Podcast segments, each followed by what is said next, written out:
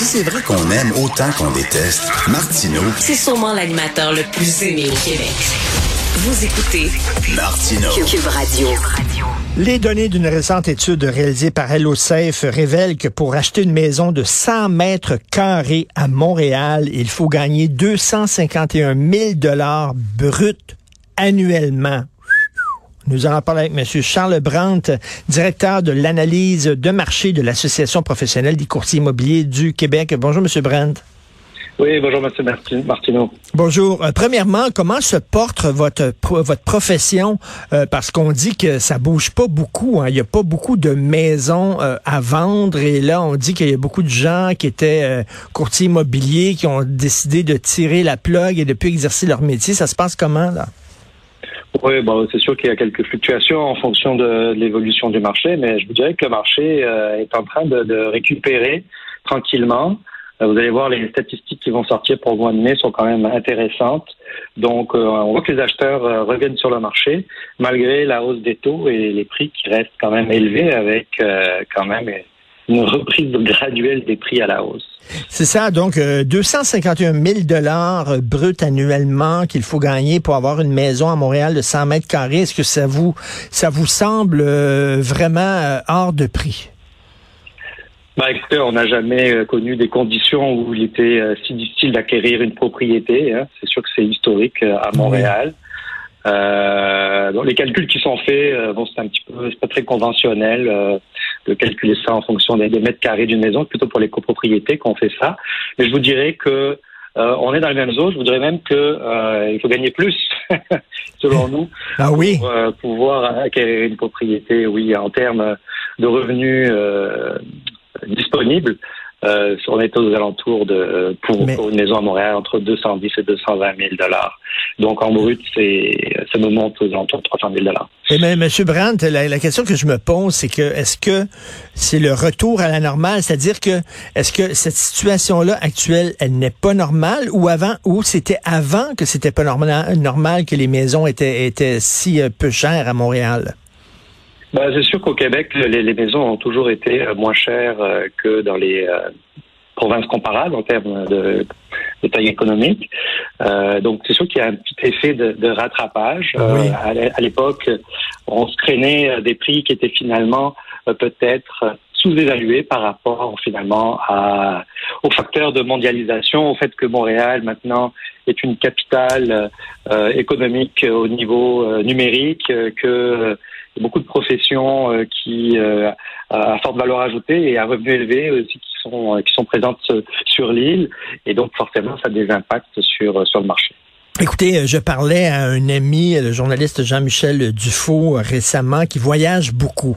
Et euh, il va beaucoup dans les restaurants, puis il me disait, il fut un temps à Montréal, on pouvait très, très bien manger dans des restaurants de 4 étoiles, de haute gastronomie, pour pas cher. Il dit maintenant, lui, il voyage beaucoup, puis c'est une des villes les plus chères pour manger dans les restos. On est passé d'un d'un extrême à l'autre. Il dit, maintenant, c'est une des villes les plus chères euh, à Montréal.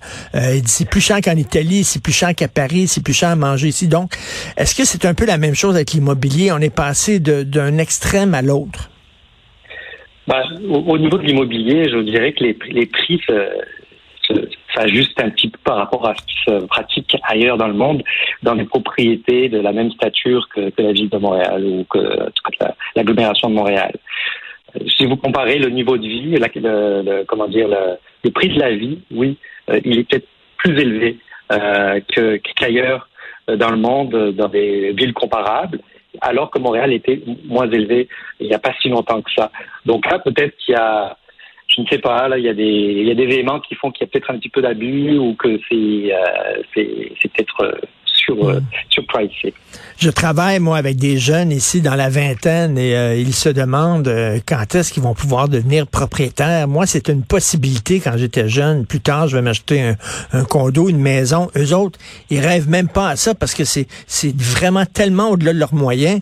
Est-ce que vous, est-ce que vos, vos confrères, vos collègues euh, courtiers immobiliers, est-ce qu'ils le voient que maintenant, il y a de moins en moins de jeunes qui achètent des maisons?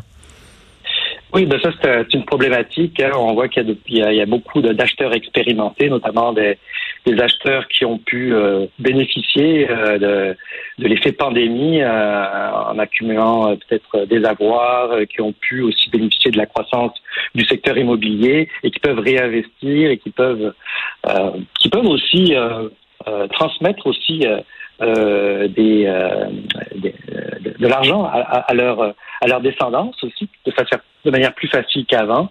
Hein, euh, on voit que 20% euh, euh, des jeunes ménages, des premiers acheteurs se, se, font quand même aider par leurs parents, alors que leurs parents aussi sont plus une génération qui est plus en moyen qu'avant et qui est plus à même de pouvoir transférer la richesse.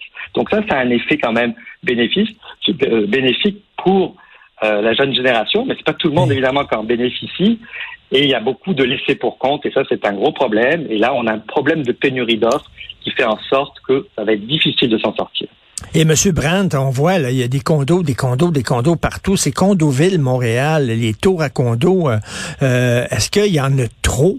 J'imagine d'un côté, si on en construit autant, c'est parce qu'il y a un marché pour ça. Mais de l'autre, je me dis, est-ce qu'il y a vraiment des acheteurs pour tous ces condos-là? Parce que des condos, ça vise surtout euh, des jeunes professionnels sans enfants. Oui, absolument. Bon, ben, c'est sûr qu'il y a eu certains, un certain engouement pour l'investissement immobilier aussi, pour acheter des condos pour la location. Euh, c'est sûr qu'avec la pandémie, ça a un petit peu changé la donne. Puis avec les Airbnb et euh, ce qui se passe en ce moment, bon, c'est sûr qu'il va y avoir peut-être euh, un, changement de dynamique à ce niveau-là qui vont peut-être bénéficier euh, donc euh, aux jeunes acheteurs parce qu'il peut-être y avoir moins de demandes pour ce type de logement plus petit, euh, mais euh, c'est surtout des, des, des, condos, des copropriétés quand même qui sont d'un certain niveau de prix et euh, on aurait besoin de davantage, de, de, évidemment, de, de copropriétés euh, à des niveaux de, de, prix beaucoup plus en, en lien avec euh, euh, la, la, capacité financière des jeunes ménages. Donc, c'est mieux rester à loyer? J'imagine qu'il y a de plus en plus de jeunes qui disent ben, je vais rester locataire, moi, puis je ne serai même pas. Il y a une surchauffe, là. Avant, moi, il y a une génération, on achetait une maison, puis on voulait demeurer dans cette maison-là. Euh, maintenant, on dirait que les gens achètent une maison pour un investissement, pour la flipper, pour la revendre, pour faire de l'argent. Donc, il y a une surchauffe un peu dans, euh, artificielle dans le ah. marché. Absolument, il y, a, il, y a, il y, a, de la spéculation, mais ça, ça a été euh, contrecarré par les, récentes mesures qui ont été prises par le gouvernement, donc en, en évitant euh, les flips, enfin en tout cas en taxant les, les flips de manière euh, beaucoup plus adéquate, et aussi en limitant l'avenue des, des, acheteurs étrangers, bon, bien que ça, ça puisse être contestable à, à certains niveaux, mais il y a quand même des éléments qui font qu'on on essaye de contrecarrer cet effet spéculatif parce que le logement, euh, c'est quand même un bien essentiel et ça devrait être protégé. Et en terminant, est-ce que c'est plus rentable de se faire construire une maison? Ben, se faire construire une maison, euh, c'est plus ça, dépend, ça dépend où, euh, mais se faire construire une maison, ça, ça, peut être une alternative les prix des terrains sont en train euh, tranquillement de descendre. Ils ont été aussi euh, euh, en surchauffe au cours de la pandémie, mais ça coûte toujours cher. Il y a une pénurie de main dans le secteur de la construction. Les coûts des matériaux restent encore élevés, même s'il est en baisse. donc, oui, c'est c'est une solution envisageable à, à moyen terme, mais mais pour le moment, c'est quand même difficile de se trouver des terrains à bon prix euh, et avec euh, des, entrepreneurs euh, qui sont capables de, de livrer à, bon prix aussi. En tout cas, la bonne nouvelle, c'est qu'il n'y a pas seulement que Montréal euh, dans, dans, dans, au Québec. Euh, euh ça prend, oui, 251 000 euh, dollars de salaire brut pour s'acheter une maison, sauf qu'à Laval, c'est 140 000. Dans les Laurentides, 118 000. À Montérégie, 116 000. En Outaouais, 107 000. Donc, les gens, les jeunes, j'imagine, vont aller dans la, dans, la banlieue, dans la, la, la, première ou la deuxième, la deuxième banlieue. Oui, mais là encore, les, prix restent quand même euh, très chers par rapport à ce que c'était il y a seulement cinq ans. Euh, donc, euh, c'est sûr qu'au début de la pandémie, c'était avantageux. Ça l'est un petit peu moins, surtout si on prend en considération le fait que le coût de l'énergie, des transports est quand même élevé. Donc, il faut quand même avoir un budget conséquent au niveau du plein d'essence. Et ça, ça rentre dans la balance. Il faut faire le calcul. Il faut vraiment faire le calcul euh, avoir un budget vraiment réaliste quand on achète une maison euh, éloignée, surtout dans un contexte où le retour, le télétravail, c'est quelque chose qui, qui, fonctionnait bien, mais maintenant on voit qu'on est dans un mode quand même plus hybride, donc il faut faire plus attention. On doit faire acte de présence plus souvent au bureau qu'il y a trois ans. Merci beaucoup, Monsieur Charles Brandt, directeur de l'analyse de marché à l'Association professionnelle des courtiers immobiliers du Québec. Merci.